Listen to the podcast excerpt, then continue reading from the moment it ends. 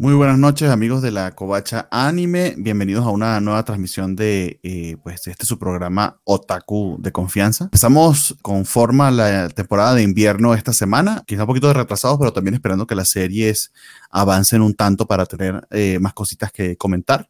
Entonces, sin más dilación, para que entremos directo en asunto, eh, vamos con el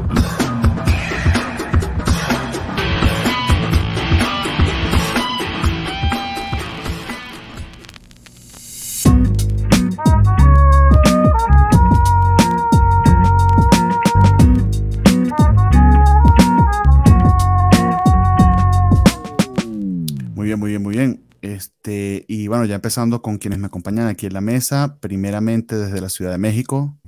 Hola, ¿qué hay? Sí, sí, me, tardé en quitarle el mute. Estábamos este, checando lo de eh, el tweet desde, desde la covacha. A Jorge González, es un gusto estar aquí, especialmente hoy que tenemos tantas cosas bonitas que decir de tantos animes diferentes, excepto de uno, pero bueno. ¡Ah! Pero ya empezamos con el odio tan temprano, no puede ser.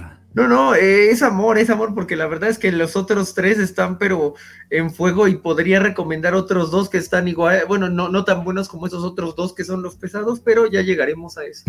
Muy bien, muy bien. Desde Duran York. Hola, hola, este, un gustazo estar de vuelta y ya más sano, ya sí, sí cambia estar enfermito, estar otra vez así normal. Un gusto. Este, y sí, como dice Jorge, tres muy buenos shows de los que vamos a hablar hoy y otro. Eh, entonces, pues vamos a ver cómo nos va esta noche. Eh, igual y uno está precipitando, se van dos episodios, quizás falta que agarre potencia y vamos a ver qué tal. Muy bien, muy bien. Y rompiendo convencionalismo, porque la dejo de último precisamente para quitarnos eso de lo de primero las damas desde Chihuahua. Hola, este, un gusto verlos a todos aquí en otro Covacha Anime. Ahora sí, como dicen, entrando de lleno a la temporada de invierno 2022, Natalia López. Tranquila, Nat, que yo aún firmo 2021, ya le he cagado como en cuatro reportes. Menos mal que no hago cheque. Los últimos serán los primeros, así que no te preocupes. Nadie, ha dicho lo contrario, sin dudas. Eh, vamos saludando a quienes nos acompañan de temprano. Eh, muchísimas gracias Arturo Guti, que, wow, desde las 8 está dejándonos comentarios. Muchísimas gracias Arturo. Eh, pronto vamos a ver si, si con el cambio de horario más adelante, pues si empezamos más temprano para ti. Natalia por aquí lo saludó también. Una tal Natalia López, no sé si es la que nos acompaña aquí, puede que sea otra. Su gemela malvada. O nosotros tenemos la gemela malvada en el programa, no sé.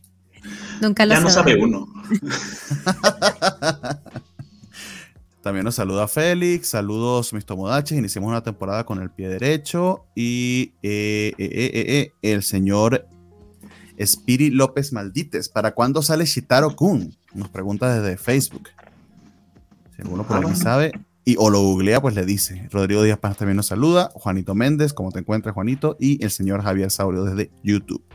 Un placer saludarlos a todos. Muy bien. Eh, lo primero que quería repasar súper rápido, eh, que creo que ya lo hemos hecho en otras oportunidades cuando, cuando ha empezado temporada, es más o menos así como esa primera impresión que tiene la gente y lo que aquí en México llaman la banda, el pueblo, el populus, sobre las series, las que están siendo las más populares, etcétera, etcétera, etcétera. Y tenemos, eh, me gusta mucho este, este top porque incluye no solo, no solo lo que está atendiendo en Reddit o en, o en Miami Melis, sino que también este karma de, de, otras páginas, ¿no? Es como un metacrítica allí. Entonces, de primerito, está, eh, sí, que, creo que no es nada de sorpresa, precisamente eh, eh, Attack on Titan, la última temporada, que ya lleva dos episodios, o la, la, la última temporada mero, mero, ahora sí. De segundo, eso sí me sorprendió, My Dress of Darling, eh, la serie fanservicera de la temporada, aparentemente. O al menos no, no es sorpresa. Sí, un poquito más de sorpresa porque yo esperaba que de segundo estuviese la que está de tercero, que es Demon Slayer. Igual, eh, igual. Ah, bueno, bueno. De acuerdo. No, no, no, tienes razón. Me dejé llevar por el fanservice. Aunque Digo, por la historia, por la historia. la, trama, la trama. Ah, qué buena trama. Ahorita vamos a ver varios close-ups de la trama. Eh, y de tercero, pues está Demon, Demon Slayer, aunque honestamente la diferencia entre ambas no es mucha. Y yo luego, unos 5000 puntos de karma más abajo de cuarto se encuentra Ranking of Kings o Usama Ranking, eh, que honestamente creo que continúa bastante, bastante fuerte. Eh, de verdad que el último episodio maravilloso. Esa serie logra mantener una tensión y una, tensión que es difícil de, difícil de, conseguir en otros productos, ni siquiera animes, dígase cualquier otra, otra serie. De quinto está The Genius Prince, que eh, le comentaba a, a, Jorge que le echara un ojito porque creo que la waifu de The Genius Prince eh, muy bien pudiera rivalizar a la de My Dress of Darling, al menos en, en ternura, vamos a decirlo así. ¿Es el que tiene la voz de Rieta Takahashi? Sí, exactamente. sí, sí, sí. No, no, no. La misma, la misma voz de. ¿Sí? Eh, Rita Cagachi, si mal no recuerdo, es este, Emilia, Emilia. Sí. Eh, y bueno, entonces sí, está, está bien, bien bonita la. Y el diseño de la waifu está bien lindo. Está padre. Y la, la rivalidad interna, pero también en Badassery, porque, o sea, literalmente decapitó a un general. O sea, chulada. ¿Qué, ¿Qué, más le pides a una mujer? Por spoiler much del primer capítulo, pero sí, sí. No, no, pero sí es importante decir eso porque realmente la serie, uno pensaría, digo, como hablamos el otro día, que nos tenía una impresión que iba a ser muy parecida al Sabelo Todo del otro mundo, también que, que llegó una serie muy parecida, no me acuerdo el nombre ahorita, y el episodio realmente me gustó mucho, se me hizo muy simpático cómo le salen las cosas mal y que aparte de ser comedia, pues tiene bastante sangre, creo yo. Al menos para un primer episodio se me hizo bastante interesante. Eh, nos saludan Alejandro García y Star Slayer desde YouTube. Eh, muchas gracias. Dice Rodrigo Díaz Paz, y gracias por los, por los eh, sinónimos, la raza, la banda, el pueblo sabio, el barrio, los panas, los colegas. Los panas decimos en qué bueno saber. Qué bien que está el príncipe apático y el de los hongos en los pies. Eh, ok, pues sí, de sexto sigue Sabiku y Visco, que el primer episodio me sorprendió muy, muy gratamente. Sí, a mí también. Sí, de verdad que no, esperaba prácticamente nada de esa serie porque el trailer era así como cualquier cosa. Y oye, muy, muy bien contado. O sea, de hecho, Creo que Sabuiko y Visco muy bien pudiera rivalizar con A Kevin Sailor Uniform y My Death of Darling como los mejores episodios, primeros episodios de la temporada. Eh, de séptimo está Vanitas, pero Vanitas tiene apenas un episodio. Eso sí es bueno contar. Ese no lo he visto, no. Ah, ya salió. para, la siguiente, para la siguiente, Sí, pues, probablemente en el próximo programa tengamos que hablar de Vanitas. De hecho, una recomendación que les tengo a quienes no han visto la primera, el primer cur, el resumen que está ya en Crunchyroll, y también en Funimation, el 12.5. Uno de los mejores resúmenes que he visto porque creo que cubre todo y a detalle. Está genial, muy bien hecho. Eh, perdón. Sí, te iba a decir, a, raíz de todo lo que has dicho sobre Vanitas, ayer, no, antier, perdón, me puse a verlo, me aventé siete episodios seguidos y creo que desperdicié mucho tiempo al no verla antes. ¿eh? Eh, tengo que, tenía que decirlo en público, me, arrepiento de haber tardado tanto. Vanitas es la onda, esa relación de Vanitas y Noé está simpatiquísima, me, me, da mucha risa en la relación que llevan, pero no quisiera aventarme ese resumen, quiero verlos todos los episodios para llegar a tiempo. Esa fue una de las cosas que me gustó a mí al principio de, de Vanitas, esa mezcla entre seriedad y y estupidez que tienen Gufines, pero creo que lo logran muy bien. Eh, y luego como que te acostumbras y te hace hasta falta. Es parte de lo que hace endirar a los personajes. pero sí, o sea, yo creería que para la que de Vanitas debemos hablar en el próximo programa. Va. A Kevin Sailor Uniform tiene ya dos episodios. Me hermosa. Encanta, hermosa. Me encanta que en el segundo episodio no hayan bajado la calidad. Como dice Nat, hermosa esa serie. Preciosa de cabo a rabo, o sea, espectacular. De noveno y de décimo están eh, de noveno La vida de un tipo ordinario que reencarnó como, como una belleza que es buenísimo. muy buen humor. estuvo bastante gracioso ese, primer episodio. Eh, los chistes bien puestos, divertido. Es un isekai, pero no se toma muy en serio. Y no está forzado. Y, dan risa los chistes. Sí. Me acuerdo de eh, el Vampire Dice in No Time o algo así, que creo que el único chiste que me dio risa fue el del, fue el del armadillo y ya. Ah, bueno, es que John el Armadillo también era el mejor personaje secundario de todos los tiempos. Exacto, pero era un, era un, chiste como de concepto, o sea, como si fuera el Eagle de, de Pacemaker, pero que no hiciera nada Eagle. Básicamente. Pues sí, pero eh, puedes ir más lejos y eh, en cambio está así medio recita. Y de décimo está el, el, héroe realista, que también creo que arrancó bastante fuerte, pero sí, ese sí es un segundo cur, porque ahí sí no te hicieron resumen ni nada. Si no te acordaste, te jodiste. No, Así directo a la acción. Y además, sí es como, ah, vamos a hablar, o sea, yo pues, está padre, ya, ya lo había visto y todo, pero el segundo capítulo sí fue de vamos a pues, sentarnos a platicar así. Y digo, está padre que desarrollen ahí como sus intrigas y todo, pero igual no cualquiera se, los, se lo aguanta, ¿no? Yo, yo lo estoy amando y ahora que tengo su, su contraste efectivamente. Su contraparte graciosa. Es perfecto, o sea, sí hace mucho, pero sí, sí puede ser un poco pesado para otros. Entonces, por lo que estoy viendo, la temporada viene pesada. O sea, yo pensé que tendríamos menos que ver, pero la verdad es que la mayoría de esta lista de 10 están, están interesantes. Todo depende de cómo definas pesada. Porque pues mucho el tema que es ver, ¿no? cuántas veces. Exacto, pero si, te- si 10 te parecen muchas, Más lo que traemos está pesado. atrás. Porque, por ejemplo, Depende. abajo del top 10 todavía están, por ejemplo, In the Land, está esa es la que iba a mencionar de, de, de, de- décimo primero, décimo segundo y décimo tercero. Arifureta, si no es para todo el mundo, eh, hice un rewatch de la segunda temporada, porque, de la primera temporada, porque realmente no me acordaba. Eh, Arifureta ya me acordé porque la vi, me encanta verla para criticarla porque es puro hate watch. Es Ay, no. horripilante los CGI de los monstruos, pero como disfruto burlándome de eso, es como ver The Room o una película mala. Eh, eso sí no es para todo el mundo, eso ni se cae en todo regla, pero eh, ya estoy casi por terminar el rewatch de la primera temporada y me pondré al día con la segunda. Y en la tierra del día de él, y por supuesto, teasing a Takagi-san, eh, ciertamente las recomendarías bastante de Land of Liadel. De hecho, tuvo un chistecito bien No. gracioso en la segunda, que no lo quiero revelar para que no sea spoiler. no pero- me gustó. Ya Ah, lo de, se- lo de mamá con papá. No digan el chiste, no, No, digan no, el chiste. no he digas el chiste. En sí la mamá, serie. mamá. Alguien consigue a su mamá. La serie en sí, los capítulos que, han, que he visto, que creo que son los dos primeros, no me gustaron nada, nada, nada. No me Bueno, gustó la ese, serie. ese sería un drop para, para Nat. Yo sí creo que le voy a dar una oportunidad. Eh, Takagi-san, pues sí, porque a mí me fascina Takagi-san. O sea, eh, a pesar de que me ha hecho contratar tres servicios para poder verla, porque la primera temporada en Crunchyroll, la segunda en Netflix y ahora la tercera en High Dive. Oye, Supongo sí. que la cuarta será en Funimation para que. En televisión abierta la van a pasar Sí, la y última, la quito para en que te dé coraje. o algo así para que no en, en- en película y en blockbuster, para que nos dé coraje. Exactamente. Oye, pero, Eh, pero ah, Y de perdón. decimocuarto que me sorprende mucho, y aquí voy a, así como hizo un reconocimiento eh, Rafa sobre eh, Vanitas, yo tengo que hacer un reconocimiento tanto a, a Jorge como a, como a Rafa, porque nunca me esperé que Princess Connect me recordara a Konosuba. Y e investigando, vi que es que el director de Princess Connect es el mismo director de Konosuba. Es un humor raunchy, horripilante, pero que le queda muy bien a un género como el Isekai, embebido en un juego de waifus que nunca te imaginarías. Y una animación que me dejó a mí anonadado. Sorry, pero cuando lo comparas, por ejemplo, con Puraore, o sea, se ve que aquí tienen al menos, al menos unos 50 mil dólares más por episodio que Puraore. Y es que ves la diferencia que se hace con solo la, la- animación y el empeño que le están metiendo, porque realmente hay, hay escenas de acción de Princess Connect que no necesitarían tanto presupuesto para las mismas y se agradece, obviamente. Es como el de las, el uni- el de las chicas, el de la chica con el uniforme de marinera. Dos episodios con ese ese nivel de calidad. Dijimos la semana pasada eso, de que pensábamos que iba a ser uno con esa calidad y luego ya bajarle un poquito. Y que se hagan de esta manera, pues se agradece muchísimo y le, da- le da mucho, mucho valor a la serie. Aparte de que la serie es muy bonita. Sí, de verdad que está Y muy linda la serie. aunque- Eh, No, perdón. ah, perdón, sí, ok. No, sí, la serie está muy bonita. De hecho, de último, ya de decimoquinto está Love of Kill.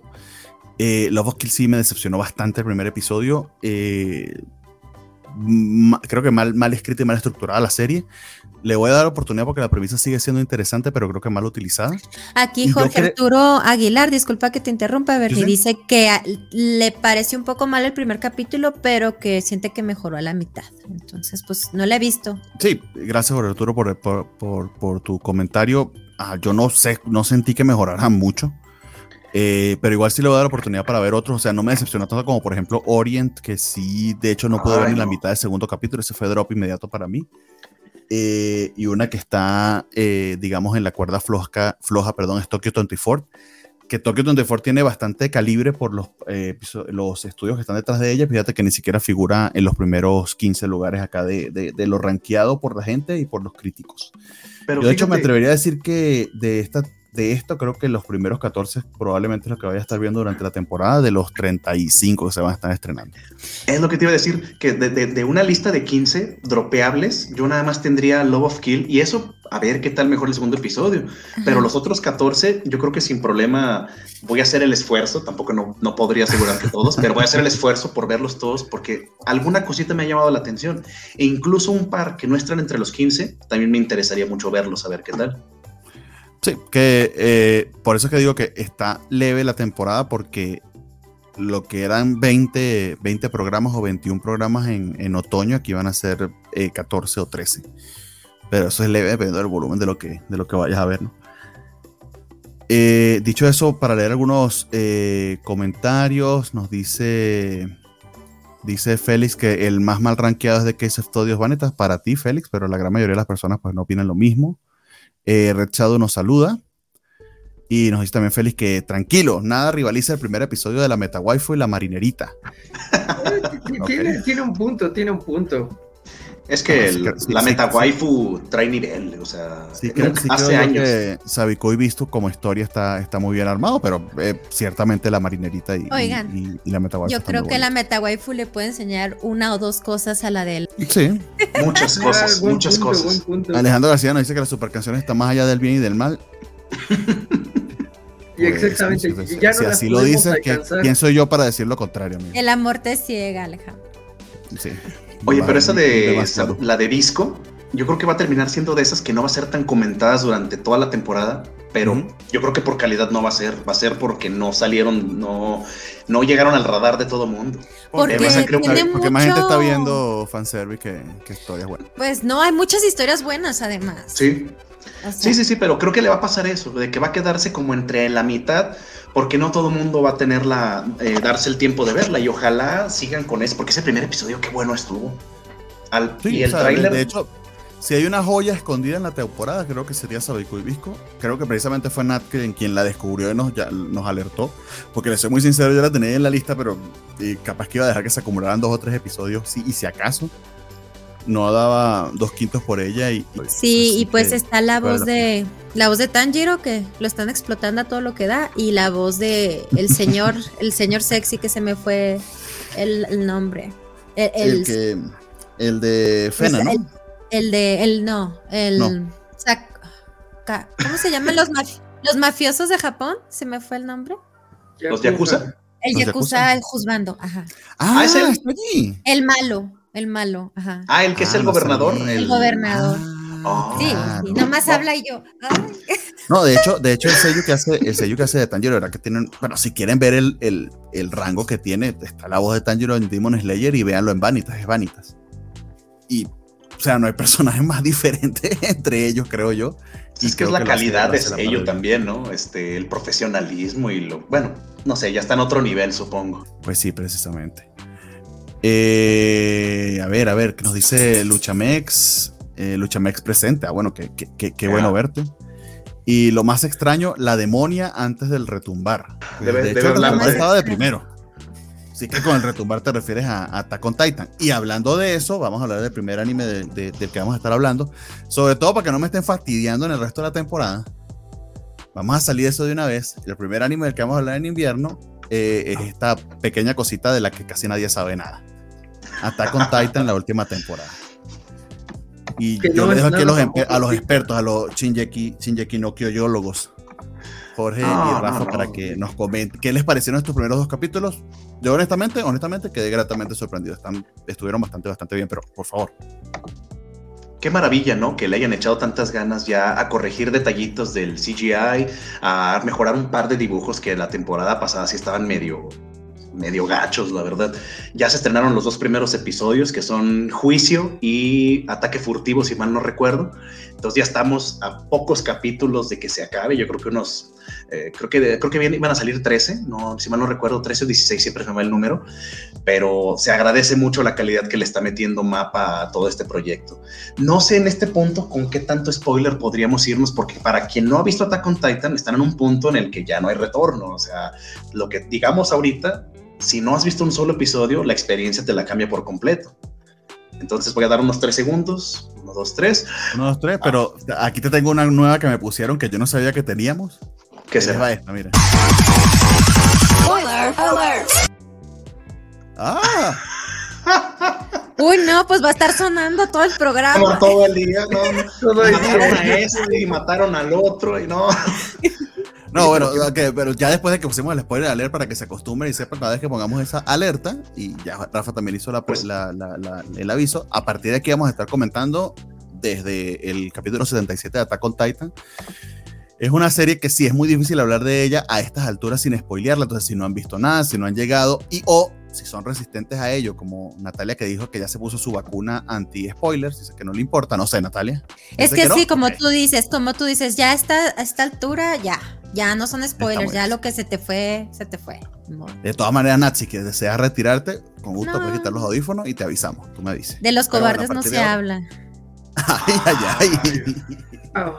O sea que a partir de acá, full spoiler. Adelante, Rafa, disculpa con la tanta interrupción. No, no, no, no, pues, la, emoción para uno que es fan de hace tiempo, de ya llegar a estos episodios, eh, para quienes sí están siguiendo la serie al momento, pues se habrán dado cuenta de que va a haber una invasión de los de Marley a, la isla Paradis, buscando, obviamente, que Eren, que tenemos en pantalla, que tiene el poder del titán fundador, el titán de ataque y el titán de martillo, o sea, está súper OP ahorita, quiere juntarse con su hermano, sí, que tiene eh, la sangre real. Esto con la finalidad de poder activar algo que llaman el retumbar, que se supone no sabemos nada hasta ahorita al respecto, pero el opening está lleno de spoilers. Bueno, no son spoilers si no lo han visto, entonces no pasa nada. Eh, está spoileroso si han leído el manga. Sándale, si han leído el manga ya saben todo. Pero para quien no. Tampoco así. Trato de darle emoción, quiero darle sentimiento a esto. Porque realmente lo que se viene, pues ya es ser en, modo super dios, este super eh, héroe y villano al mismo tiempo, ya depende de cómo cada quien lo vea. Los episodios muy buenos, a mi parecer están manejando muy bien la parte de la tensión. Obviamente para quienes no es fan, quien es más hater de la serie, pues no va a haber nada que les guste. Eso es este obvio, pero como cada, cada serie grande ha de tener, como pasa con Demon Slayer también, que muchas críticas han llevado. Entonces, pues es algo que hay que ver el día a día. Estos dos episodios que ya se transmiten a través de Crunchyroll y a través de Funimation, está genial tenerlos al mismo tiempo en ambas este, eh, plataformas. Pero bueno, eh, tenemos ahorita la guerra que está sucediendo en Paradis entre los que apoyan a Eren y quieren que se lleve a cabo este contacto con su hermano, y entre los de Marley que lo que buscan es que no se extinga la humanidad. Eh, así nada más. Entonces, no sé, no sé, Jorge, me ayudas un poco porque sí, es mucha información a veces con Attack sí, Sí, sí, es un poco complicado. Bueno, en este momento los de Marley en teoría no buscan que no se extinga la humanidad ah. porque este, nada más quieren como quedarse con el, eh, con el titán, o sea, sienten que les van a hacer algo, pero, y esta es la parte importante, no, nadie está muy seguro de qué, excepto Armin, que ya lo medio figuró cosas, pero no figuró todo, eso es, lo padre de, esto, ¿no? O sea, que nadie sabe para quién está jugando, y una de las cosas que realmente le, le otorgo a Attack on Titan es que no en cualquier serie puedes odiar tanto a un personaje en un punto de la trama y luego decir, oye, ¿sabes qué? Puedo empatizar con él, ¿no?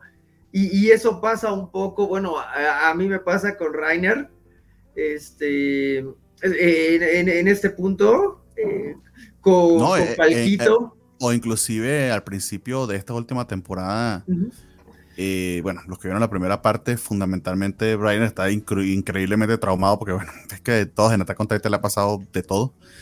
Eh, creo que lo humanizan bastante bien y las situaciones en las que muchas veces el autor pone a los personajes, creo que en eso, en conseguir situaciones clave para desarrollar a los personajes, el autor es muy astuto. Eh, tanto a, a, Rainer como a la, pareja de chiquillos que representan a, los de... Gaby y Falco. Gaby y Falco, exactamente, que representa como ese otro punto de vista de básicamente eh, cómo han sido su cerebro lavado para convertirse en propagandistas de, todo el tema de, de, los de Marley, ¿no? De los de Marley, eh, exactamente, los de Marley, pero que ellos dentro de Marley son casi como los judíos en, la, en, Alemania y en la Polonia ocupada, ¿no? Que vivían en guetos, eh, utilizaban las bandas, esa es la analogía allí es bastante obvia. Este, y ciertamente los de Marley, pues sí actúan con, con ciertos toques de fascismo, ¿no? Eh, de hecho, el enamoramiento que tiene con, el, con, cierta, mm, vamos a decir, eh, estética fascista del autor eh, es a veces un tanto preocupante.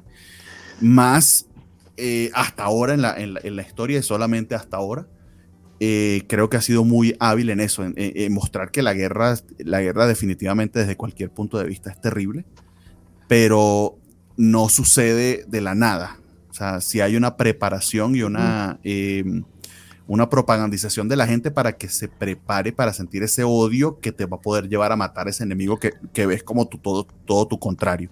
Entonces, ese viaje de Gaby y Falco, particularmente de Gaby, que, que termina justamente en este último capítulo, Ujú. al final se dio cuenta la chiquilla, que la chiquilla insoportable que todos odiábamos, este, que la había cagado.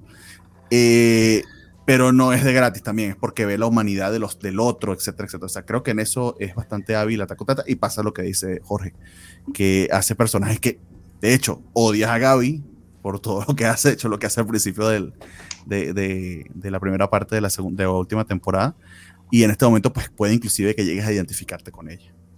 Pero es, es interesante los paralelismos, ¿no? De cómo al inicio ves a Eren como el, el, protagonista, el que todo lo va a poder, el que el poder de la amistad, el que todo, o sea, él, él por su vocación y su dedicación lo va a lograr. Y ahorita lo ves y dices, ay, caray, ¿dónde, ¿dónde quedó Eren? ¿Y quién es esta máquina de matar que tenemos enfrente? Y lo mismo con Rainer, lo conoces y cuando te enteras de, los, de la traición, entre comillas, que sucede, lo odias a más no poder. Y en esta última, en la, en la primera parte de la cuarta temporada, hay un par de episodios que profundizan mucho sobre lo que él interpreta y lo como él lo, vio- lo ve, que está, son, son bastante buenos. Eso, eso que decía Jorge es la, es la clave, cómo, cómo crea a los personajes de tal forma que, que puede uno o identificarse o, o conflictuarse incluso entre ellos, porque a un personaje que odiabas, luego dices, bueno, es que él tenía eso en su cabeza, él no era malo de forma inherente, él, él fue malo porque así lo criaron. Ahora que ya abren los ojos, como en el caso de Gaby, pues es un shock fuerte porque ella ya hizo, ya tuvo acciones que traen consecuencias, o sea, todo lo que pasó por su acción, pues, o sea, no sé, son puntos de vista muy impactantes y No, como cada...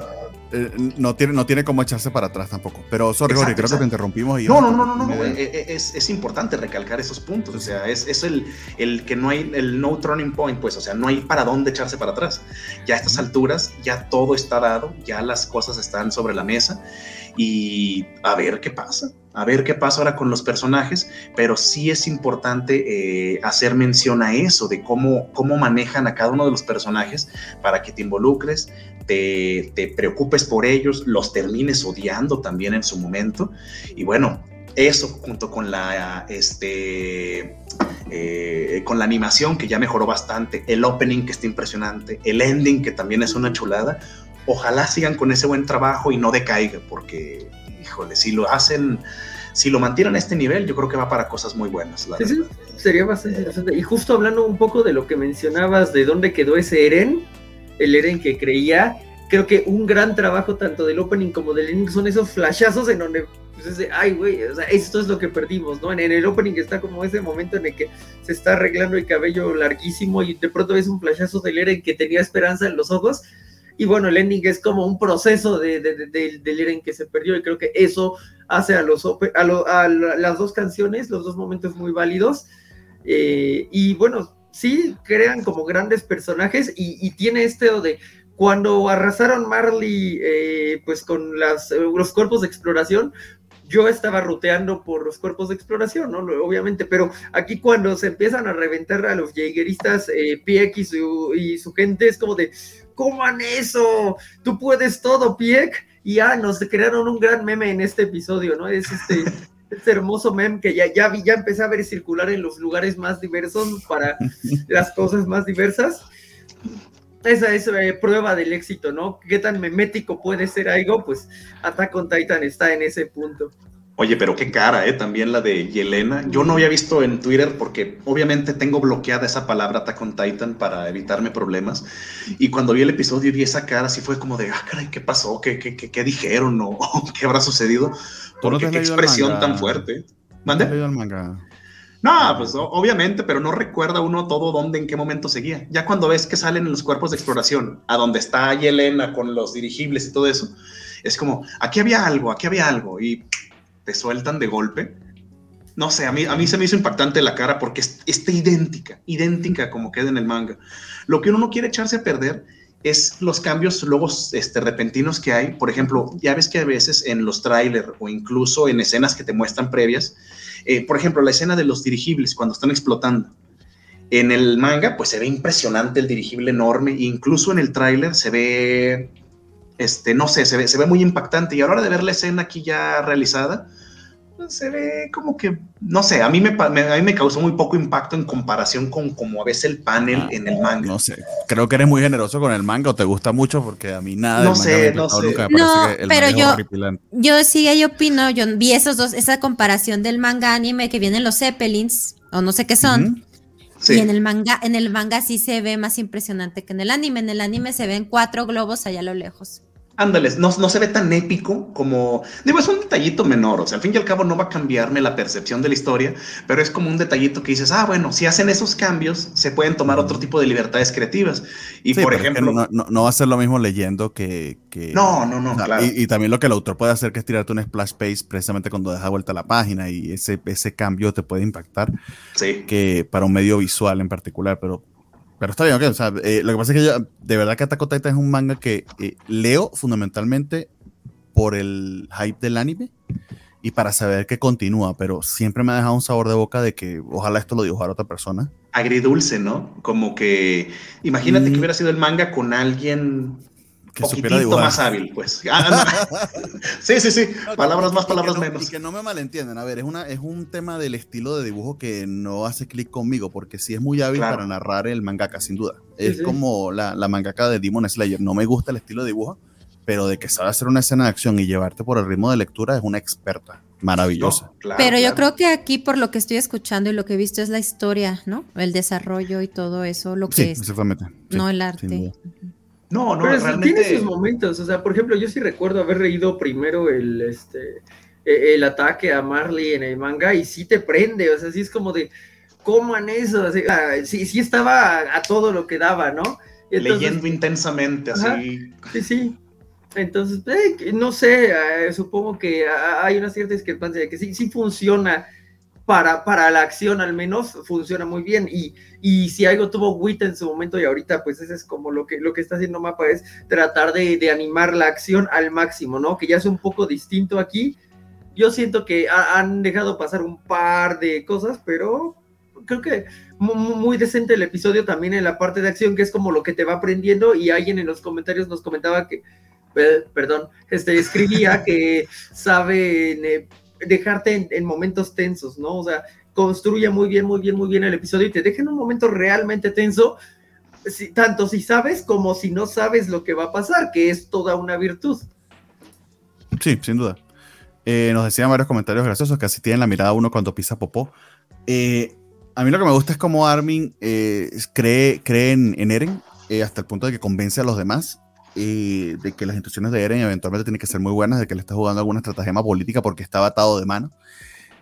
Y hace mucho sentido. Hasta ahora, desde el punto de vista de Armin, hace mucho sentido el, el- esperar algo más de Eren, de que eh, a pesar de la manera en que ha hecho las cosas hasta ahora, pudieras pensar que tiene un fin ulterior, porque si no, no tendría otra alternativa para lograr ese fin último de poder defender a la isla de Paradis. Lo interesante va a ser en qué termine todo ello, eh, y que bueno, los que han leído el manga pues ya saben en qué termina, pero creo que mantiene un muy buen grado de tensión, están muy buen puesto los, muy buen, muy buen puesto los capítulos, lo, cuando terminan y cuando acaban. Y me puse a pensar mucho en la gente que se ha estado quejando, que ustedes lo han comentado ahorita, ¿no? Que hay mucho spoiler en el open y en el ending. Yo creo que los que se quejan de eso, que debe ser como, no sé, el 85% de la gente que ve Attack on Titan no ven otros animes, porque los animes se caracterizan por eso. Los openings son súper spoilerosos. Siempre recordaré lo que hicieron con la niña zombie pelirroja en Eternal Star Legend nos puso uno mejor para ese meme de, de Yelena cuando la jefita te encuentra viendo no por pues. Pero, Eh, pero harem. eso de los openings y los endings. ¿eh? Toda la vida se ha manejado esto y ahora particularmente con esto que, que deja de ser un fenómeno del anime y trasciende como un fenómeno, eh, comillas, ¿eh? cultural, un fenómeno popular. Entonces mucha gente que quizás no está acostumbrada a esto lo ve y es como que, oye, pero me están contando todo aquí. Pues sí, Oye, no están acostumbrados que en el título. o sea, Que el título sea de qué se trata la serie desde el principio, pues sí, no está. Sí, sí, sí, o sea, y, y sin ser títulos largos como las de la, de la- la serie de la temporada pasada que a Jorge le gustaba decir y que lo decía perfectamente. Esos No es invitación a que lo diga Jorge. ¿Es una invitación o no es una invitación? No. Yo, yo- yo no- yo lo voy a dejar así para ver si alguien cacha la pelota. Este, yo ya la aventé. A ver si alguien la cacha. Expulsado del equipo de la heroína porque no era un compañero leal, decidí comenzar una pacífica vida en la campiña. Esos son spoilers, no fregaderas. Pero del primer capítulo nada El primer más. capítulo. No, ah, eh, no, pero no, ¿de qué trata la serie? Pero, o sea, ahí se ve, ahí se ve que tal com- como dice aquí este eh, Luchamex, eh, que a él le gusta el opening, pero que esto ya trascendió, sí, o sea, que Attack, Attack on Titan ya es eh, mainstream, ujú. super mainstream, eh, super normie, y va mucho más allá de- del tema del tema otaku. Tanto hasta el punto que no- hay gente que, que hace- se suscribe a Konoshiro solamente para ver Attack on Titan. O sea, y no es malo, no es, no está diciendo no. Bernie que sea malo, pero hasta eso ha llegado, o sea, ya ha salido a los normis, entonces pues Es impactante, o sea, el fenómeno. Eh, supongo que si lo comparamos con, Demon- eh, con el opening de Demon Slayer, sí hay una diferencia radical, porque el opening de Demon Slayer realmente no te dice nada, salvo quién- cómo se va a ver la villana, ¿no? Y, y- y ya, eh, y por ejemplo, hay algo de Pero este se pudiera episodio- considerar spoiler cuando te revelan quién era la demonio a esas alturas de la... Pero es que eso es algo clásico de los openings, siempre Sí, te dan más información bien, de la que deben. pero no te dicen, por ejemplo, a, a menos que me- se me hayan ido algún frame de- del opening de Demon Slayer, no te revelan lo que ya pasó en este último episodio. Entonces, digamos que es mucho más conservador a su modo que este, pero, pero alguien mencionaba que los títulos de Dragon Ball Z eran muy spoilerosos, y sí, pero más spoilerosos aún. Si el opening de Dragon Ball Z nunca se modificó, lo cual no podría garantizar yo desde aquí, porque pues yo lo veía en el 5, a Trunks, o sea, ¿sabías que Trunks iba a llegar en algún momento antes de que bajara la Vegeta? ¿No? Oh, sí, Entonces, cierto. Tremendo, o sea, si vamos a hablar de uno de spoiler, eh, 20 mil episodios atrás, ese era todo un No, spoiler. sí, ¿no? y, y al ritmo de Dragon Ball, no mames. Exacto. traicionado. Pero bueno, muy bien. Eso es Shingeki no Kyojin. Sí vamos a estar siguiendo hablando de Attack on Titan. Attack on Titan aparentemente va a terminar. O sea, el ritmo que van, sí creo que terminan con todo Sí, y el manga también- esta temporada. Fue como importante, ¿no? Porque yo sentía que todo esto que pasó fueron un montón de, de- de capítulos de manga. No lo sé, o sea, los estaba así devorando enfermizamente en ese punto, pero creo que incluso me atoré por aquí, o sea, eh, alcancé el manga como por e- ta- tantito más adelante de donde vamos, ¿no? Y aquí fue de, en, en- en el tercer episodio ya se va a poner del nabo esto. eh, y bueno, eso es muy rápido, está bien porque si tienes nada más 12, 13 episodios y sabes todo lo que faltas y es como de, necesito un episodio para esto y esto y esto, y entonces, pues si va con todo, ¿no? Y- Pero creo que va a buen ritmo ritmo. rápido. Creo que va a buen ritmo. O sea, Sí, sí, creo que lo va a Esto- eso, lograr. creo eso es lo que me gustó porque yo pensé que lo iban a, a ralentizar al estilo tercera temporada que me iba a dormir viéndolo y más bien a primer y segundo, este primer y segundo capítulo llenos de acción y creería que en el tercero, en fin, creo que va a haber Viene un lo que turning viene. point. Sí, exactamente, viene lo que viene y eso va a valer de que vamos pum pum pum pum, lo cual queda muy bien para una última temporada porque precisamente lo que quieres es tener agarrada a tu audiencia y revelación tras revelación tras revelación tras revelación. Esperemos que eso sea, que ese sea el caso. Muy bien. Entonces, seguimos hablando de Attack on Titan durante lo que quede de la temporada. Eh, Sí, sí. Es la serie de la temporada, eh, en, al menos en términos de popularidad. Ya calidad y, esta- y historia, esta es otra cosa, y hay que juzgarla desde un punto de vista más holístico, porque es su última temporada. Ahí tendremos nuestra, nuestro debate en, en ese aspecto. Vamos a ver también cómo navega el anime eh, esa parte de la adaptación. Aunque hasta ahora tanto Wit Studio como Mapa han sido eh, bastante, bastante fieles al, al manga. Creo que, creo que no ha habido cambio importante que yo recuerde. Se supone que Eh, justo en esta parte que no no, está- amas, eh, hubo algo, pero no sé qué es, o sea, porque justo eh, yo recuerdo todo el fenómeno de que cuando mis amigos estaban leyendo esa parte de manga era de no, esto no está funcionando, y, y al, al ver el anime dijeron, ah, le cambiaron ciertas cosas y funciona mejor. Creo que debe ser la parte de mi casa cuando de repente explican que ella tenía una marca. Nah, eso da Eh, igual.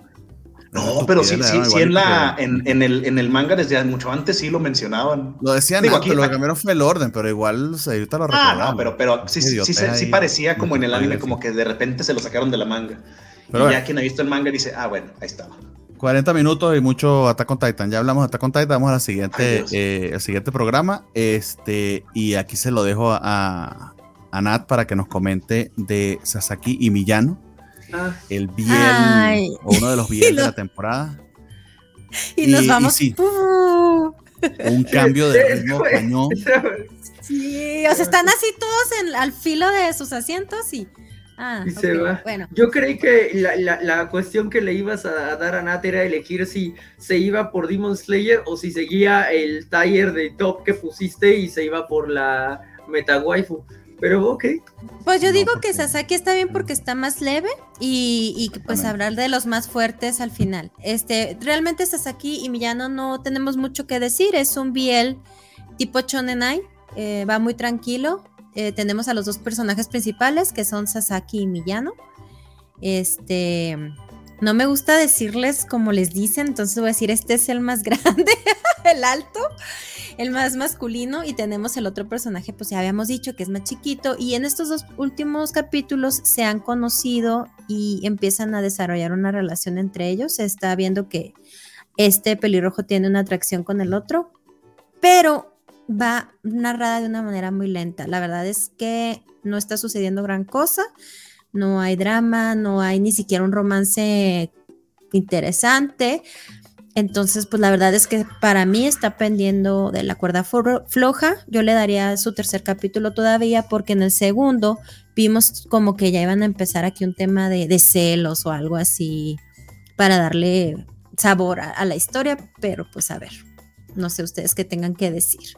Pero yo, yo, yo el conflictillo que tenía con, con esta serie es eso, o sea, no, no, hay algo que esté, no hay como un conflicto a resolver, no hay como una situación que sea el impedimento, o sea, desde el primer episodio es, ah, mira, ese muchacho que parece mujer, pero no es, me agrada. Entonces a él también le agrada. Le presta mangas de BL, le lo acompaña a comprarlos, esto y lo otro. Entonces es como que, bueno, pues ya saben que ahí está el, interés. Y luego en el segundo episodio ya le dice que le gusta.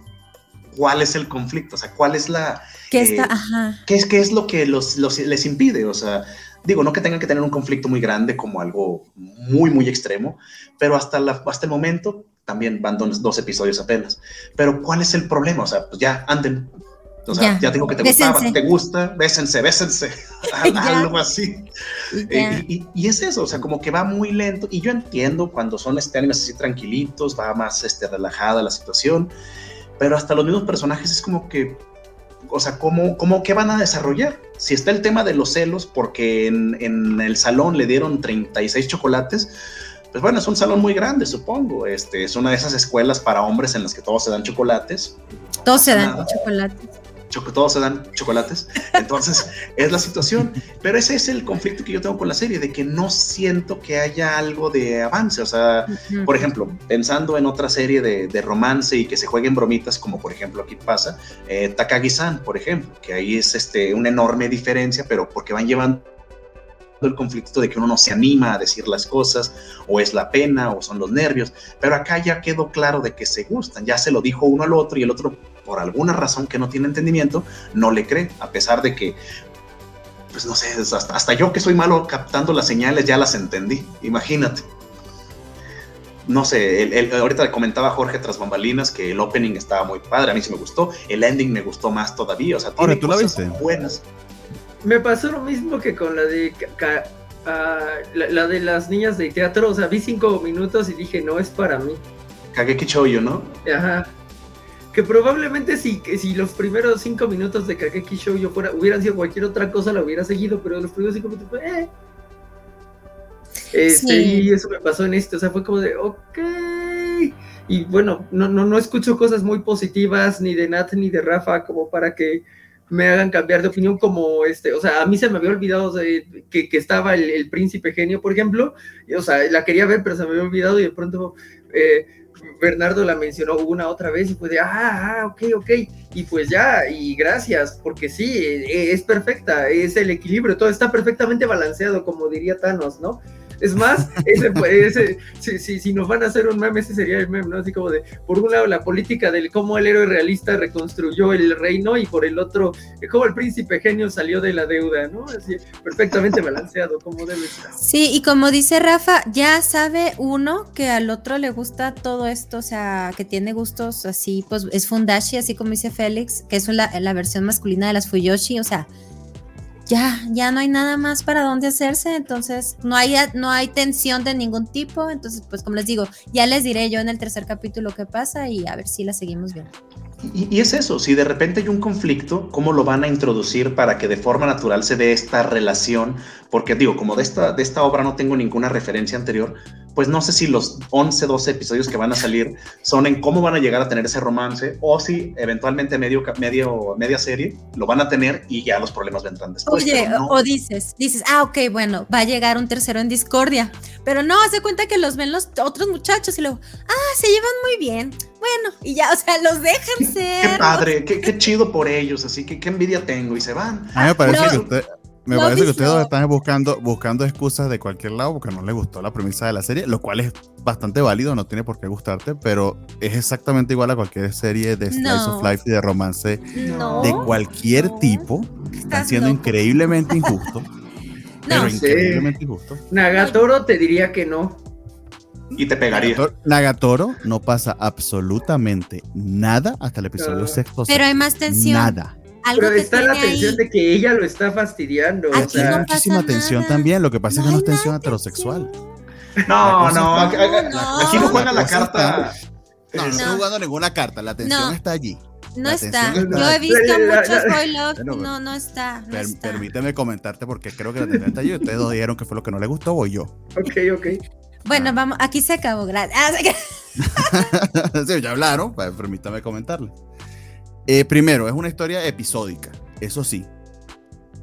sufre de ser episódica en el sentido de que, eh, al igual que, y un muy buen ejemplo precisamente es Nagatoro, otro ejemplo pudiera ser Takagi-san, otro ejemplo pudiera ser eh, Kaguya-sama, que ciertamente hay una overall history, pero nos los cuentan en pequeños capitulitos que tiene eh, Sasaki Villano de diferente, que no está haciendo mucha diferencia entre los capítulos, sino que sencillamente los van narrando uno tras el otro. Hay separaciones muy pequeñas entre uno y otro, pero no ponen títulos ni nada como quizás Kaguya-sama o Takagi-san se harían, que te ayuda a diferenciar, ok, este es un trozo, este es otro, este es otro. Aparte de eso, además, están eh, desordenados, que no sé si el manga sea así, pero eso sí puede hacer que te pierdas un poquito en cómo se ha desarrollado la historia, la historia entre ellos. Eh, una de las cosas que sí te presentan es que eh, Sasaki no tiene conflicto alguno en pensar en un principio, en el primer capítulo era así, y luego decirlo abiertamente que a él le gusta Millán. Se supone que la gran diferencia entre ellos es que Sasaki es un tipo muchísimo más eh, tradicionalmente viril, vamos a decirlo así, muy alto, fornido, eh, inclusive se le considera un medio bully. Y Millano, en cambio, es un tipo pequeño, delicado, eh, inclusive que entre sus, entre sus rasgos dicen que tiene una cara muy femenino. Kawaii, eso no se le puede decir a un muy hombre. Muy kawaii. ¿eh? Ajá, exactamente, y eso se, se, se, se, se como festivo que le digas kawaii, pero Sasaki cada vez que lo ve, cada vez que ve algunos de sus gestos, pues dice qué lindo es, o sea, sencillamente está encantado por él, hasta el punto que eh, descubre que Millano tiene esta afición a los Biel, y sin mucho tapujo, eh, y abiertamente, porque Millano siempre anda ocultándolo, por ejemplo, que le, le, entregue estos mangas y que no los saque de la bolsa, que no se los muestre a nadie. Cuando se le queda uno en clase, sufre terriblemente, no va a ser que el profesor lo consigue y vea qué es lo que está leyendo. Eh, va a la librería a comprar sus mangas y es todo un nervio de que nadie lo vaya a conseguir. Básicamente, Sasaki, eh, claro, esos son chicos, ¿no? O sea, probablemente sus sexualidades no estén del todo definidas a estas alturas de su vida, suponiendo uno, ¿no? En función de lo que te plantean en la serie, no tengo ni idea pero Sasaki como que no tiene tapujos en pensar que se puede sentir atraído por un hombre e inclusive como ya en el segundo capítulo decirlo abiertamente, Millano en cambio está en ese closet pero que se lo decía nada, está en Narnia. Eh, de hecho, eh, tienen una discusión en la que se lo plantean, oye, ¿a ti te gustan los Biel a pesar de no ser gay? Se lo, se lo plantea eh, Villano y Sasaki le dice, pero o sea, no, no tendría por qué serlo o no serlo para que me gustan, ¿no? Así se lo comentan, pero a ti te gustan a pesar de que tú no eres gay, o algo por el estilo le completan Millán. Lo que pasa es que lo hablan en términos de los, de los fans de los mangas, en ese lenguaje medio codificado, como para no decirse las cosas. Y el conflicto pareciera estar precisamente en esa eh, admisión de parte de Millano de que también se siente atraído por parte de Sasaki, porque inclusive hasta ahora lo que se siente es abrumado por él. Una de las cosas que sí me está a mí también gustando de la historia es que no recurren, que lo comentaba eh, Nat eh, hace un par de episodios, creo cuando vimos el tráiler. Eh, Sasaki ciertamente es muy insistente, pero no es abusivo. como si pasaba en la, en la ventana tricorneada, eh, que sí ya tenía hasta, hasta, hasta avisos de sadomasoquismo, ¿no? Em, y, y, lo honesto que es, que son los personajes con respecto a qué es lo que le atrae el uno del otro. Si es una historia sumamente lenta, es un slice of life. Los slice of life son así, no sé qué slice of life han estado viendo ustedes. Los slice of life son así. No, pero yo estoy acostumbrada a ver, a ver romance. Esta es la idea es el romance, ¿no? El romance de ellos eh, dos. Y sí, pero hasta ahora sí, hasta, ahora, si tú, me si tú me preguntas cuáles son los géneros de esta, de esta serie, yo colocaría primero el slice of life y luego el romance.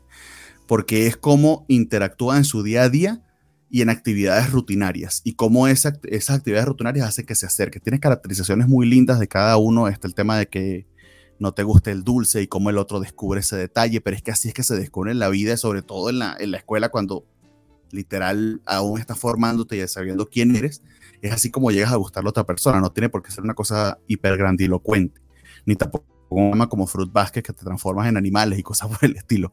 Ese era un elemento fantástico metido dentro del romance que sí, ayuda a la historia, no lo estoy negando, Fruit Basket es uno de los de los mejores shows que yo he visto en mi vida, pero no necesariamente es lo que va asociado a todo el romance, ¿no?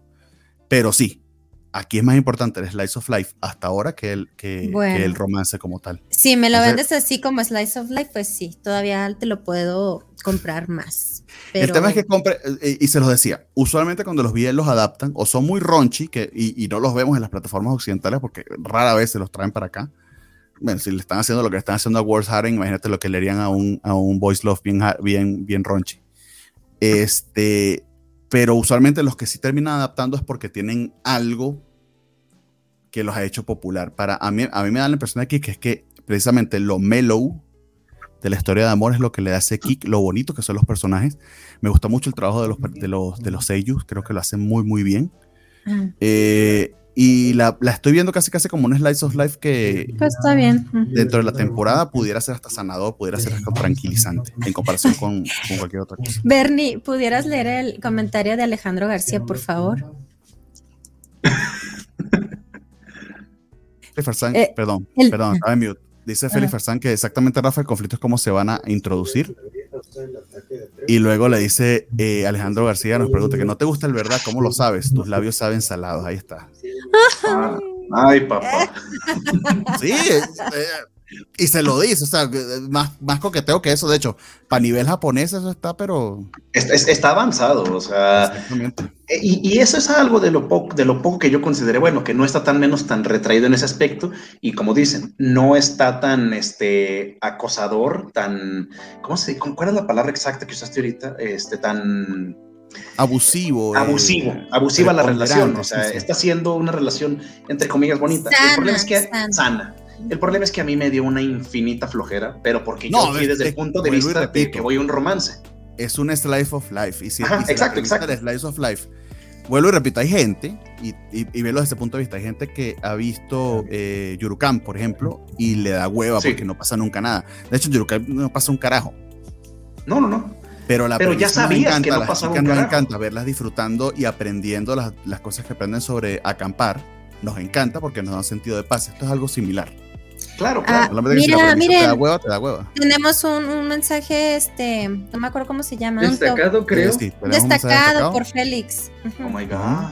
Oh my god, cuánto abundancia, Félix. Eso de que Sasaki es medio bully es todo lo contrario, salvo otro compañero del abuso de otros tres. Sí, nunca dije que fuera bully. de hecho, así se conoce. Ajá, sí lo conoció, ¿no? Al amigo de lentes, es el que salva de los que lo están golpeando es que más bien creo yo que ese es el problema eh, y, es la clave de toda la situación. Yo cuando empiezo a ver este anime por la recomendación y por el, este, el trailer party que tuvimos, yo lo escucho como un romance. Quizás errónea idea mía al inicio porque pues veo que es un romance boy love y órale, vamos a ver. Ya si lo pones desde el principio en tu mente de que este es un slice of life, vamos a ver cómo se desarrolla una relación bonita poco a poquito Ah, bueno, cambia y va a ser muy, va a ser muy poco a poquito, creo que ya desde el principio lo están diciendo. Vuelvo y repito, no es que sea para todo el mundo. Eh, claro. Eh, cualquier chiste que yo haga con respecto a, la homofobia es puro por joder, por, joder la paciencia, aunque créeme que cuando hagamos las votaciones lo voy a decir otra vez el, clásico chiste. Pero si, no, si, si, ese tipo de, o sea, eh, quítale las parejas, que sean parejas heterosexuales, o sea, igualmente te pudiera parecer muy fastidioso eh, que no es de nada, sino como muy, muy lentamente, glacialmente, se van a ir enamorando y te, y te puede aburrir, pues sí. Pero digamos que entre todo lo de la temporada eh, fue uno que a mí me llamó la atención porque creo que captura muy bien eh, lo de Slice of Life, inclusive mejor que otros Slice of Life que hay en la temporada, como por ejemplo en Hulu. Y que, y que estén saliendo bien, la verdad, porque hay mucho Yuri en el mercado y pues también hay que darle oportunidad, yo digo. O sea, si pensamos en la de Supercop, en las de Supercop, sí, ahí sí, no podías decir que tenían una relación romántica al principio, de nada más había como un gincito dos en un episodio, aquí, bueno, al menos avanza más, entonces no es tan glacial, si lo fuéramos a comparar como Slice of Life y no como romántica. No, y más, más Super Cop o Aquatop en las que literal, como no se trata de eso, son unos cobardes, pues nunca van a admitir ninguna relación. Yo, con los yo Aquatop nunca... Aquí en cambio es obvio. Ándale, yo en Aquatop yo nunca leí eso de que se gustaran, pero... Pero también es, es complicado eh, hacer tan fácil la separación de Slice of Life y romance, porque por ejemplo, yo por mencionar ejemplos que estamos comentando, en Aquatop pues estaba de fondo toda la historia del, del acuario y de la chica que es este eh, idol. Eh, por ejemplo, en Takagi-san, pues viene toda la onda. No, digo, Takagi-san no es, no es Slice of Life, perdón. Eh, pero bueno, lo que voy a decir que en varios Slice of Life. Hay bastante Slice of Life, sí, sí lo es. Sí, pero tiene de trasfondo, por ejemplo, el hecho de las bromas. y, y comédico. Ajá, exacto. Pero como aquí, el trasfondo es la misma relación de ellos. O sea, lo que es lo que lo hace Slice of Life es lo que los puede hacer romance también. Entonces es como una línea todavía mucho más delgada entre ambos géneros. Yo creo que por eso para uno, al menos me pasa a mí, fue tan complicado separar de que es un anime de romance a puede ser un slice of life. Porque en Aquatop no se mencionaba eso porque tenías el conflicto de que, oye, hay un acuario que va a cerrar y van a abrir otro. Aquí no, aquí el, aquí el conflicto es la relación de día a día entre dos personajes, porque los secundarios, pues no te ofrecen nada hasta ahorita. Los personajes secundarios de, esta serie son mero relleno. Si un día le cambian el pelo a uno y, le ponen otro brazo, y cuenta casi, no ha habido, casi no ha habido mujeres, eh, los secundarios pues son apenas solamente uno tiene nombre. O sea, en eso, en eso he estado muy concentrado en que, al menos estos primeros episodios, en que los dos personajes los conozcas y te agraden. Esa es otra cosa clave también. Si los dos personajes no, no, no se te venden, no te parecen divert, no divertidos, vamos a decir, interesantes, ciertamente tampoco vas a cachar la historia, la, historia de amor, ni, ni muchísimo menos el biel. Pero que bueno, ahí podrían perder, porque ¿qué salvó a Futaba? Lo vimos en las votaciones, que tu support cast agarró y se cargó la serie en los hombros, como vamos, y entonces si aquí no tienes su podcast, pues te fallan ellos dos y ya no tienes nada, ¿no? Entonces... Eh, Ándale, metes toda la presión sobre, sobre los dos protagonistas que si de golpe no los desarrollas bien, ahí se te fue. Porque aquí la historia de amor dentro del Slice of Life, vamos a decirlo así, es muchísimo más importante que lo que era en Que cualquier cosa. era, era, un, era un hilo argumental más que, curiosamente creímos que era el hilo argumental y terminó no siendo el hilo O sea, sí, sí, guía bastantes cosas, pero, pero efectivamente lograron balancear muchas cosas, lo cual pues, agradece. Vamos a darle unos, unos dos capítulos más, a ver qué pasaba. Y si no muere. Eh, de hecho, me acordé que Rie Takahashi, de hecho, es la voz de, también la voz de, eh, esa también es otra de las razones por las que es mi, una de mis sellos favoritas. Nos recordaba Félix que eh, en la ventana nocturna, si estuvo rudo el amor entre los chicos, sí, o sea, de hecho, de eso de amor entre grandes comillas. Sí. Y nos dice Alejandro García, Togo y Panda le pusieron a la pandita de la esquina a Don Félix, porque le preguntan Yuri, por la de los ositos panda de Chapultepec. No, ¿saben Yuri como las tijerillas del... Ahí, lo ven en Twitter. Ah, bueno, entonces sí, era, lo que yo pensaba. Está muy bonito. Yo iba a decir algo así como Yuri como el que Yuri no defendería a pesar de que se beneficiaría de eso, pero está bien lo de las, tijerillas, es una, es una mejor eh, referencia. Mejor referencia, sí, suena más, más amistosa.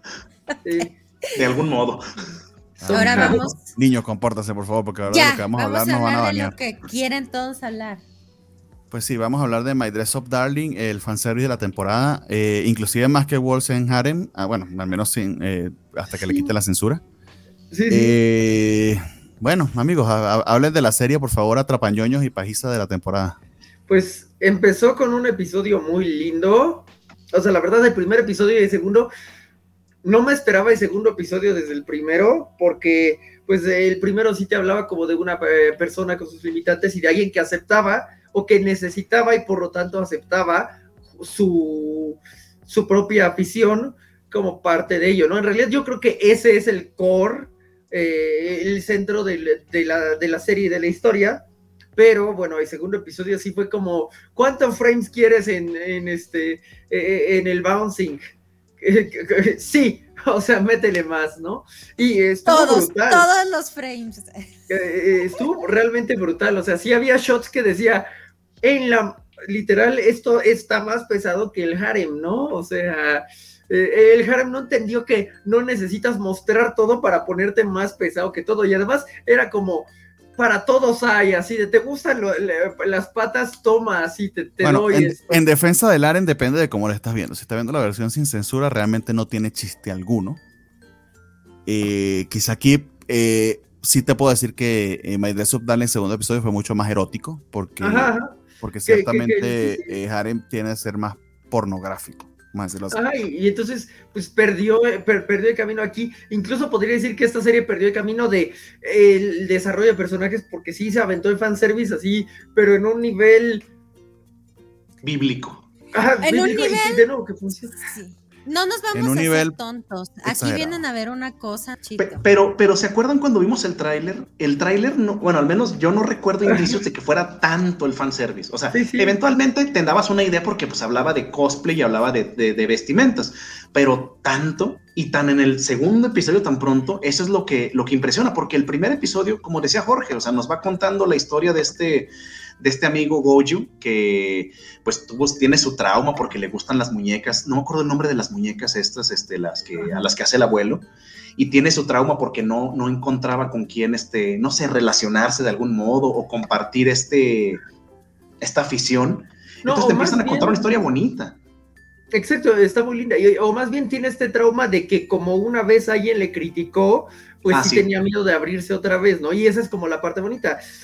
sin abrirse de ahí todo, alguien no lo critica y lo acepta y parece que realmente va a otro lado y de pronto tienes el episodio 2 y literal yo nunca había visto tanto fanservice.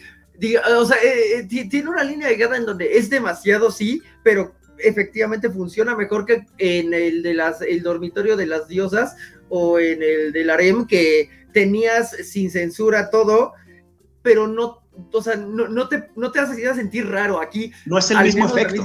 Ajá, sí, sí sentías un poco de nerviosismo de él, ¿no? En el otro ya el mismo efecto, no sé de qué están hablando ustedes. No, no, sí, entiendo lo que dice Jorge, o sea, menos es más. O sea, puedes tener a las 100, 500 del harem, pero no es lo mismo que dices, en lo impactante que fue este episodio por, por el fanservice, obviamente, no por otra cosa, pero sí. Dice Arturo Guti que por fanservice y limones no paramos. Por limones tal vez, yo, yo, yo, no sé ustedes, pero sí. Yo no tengo tanto no, Eso me era como toronja. Oye, pero, pero, es que sí es cierto. ¿eh? Ah, perdón, Jorge. No, no, no, sí, me, me estabas en el punto, efectivamente. Porque, porque es, es, esa la situación, o sea, ves el primer episodio y el primer episodio está muy agradable, muy bonito, las muñecas, precioso, dibujado todo y te meten a un personaje que va a estar pues medio conflictuado con esta situación de que no, no fue una vez criticado y tiene ese trauma encima. Conoce a esta chica que es como que la luz que le ilumina de nuevo el camino, como por ejemplo en el caso de Your Lie in April, que el chico no tocaba el piano, conoce a Kaworu y ya empieza a tocar el piano de nuevo. Aquí es esto, puede parecer similar. Lo que pasa es que en el siguiente episodio pues se viene el mayor episodio de fanservice de la historia de los episodios de fanservice de todos los tiempos. sin ser pornografía. Ningún, episodio de la playa, nada, nada de Rosario Plus Vampire, o sea, tengo una, un largo, este, una, un largo historia de fanservice y rara vez llegas a este nivel. Y de nuevo, que, que, funciona más que cuando ya se avientan exagerados, este, como en el harem, eh, llegó a pasar en, eh, en Rosario Plus Vampire o así, ¿no?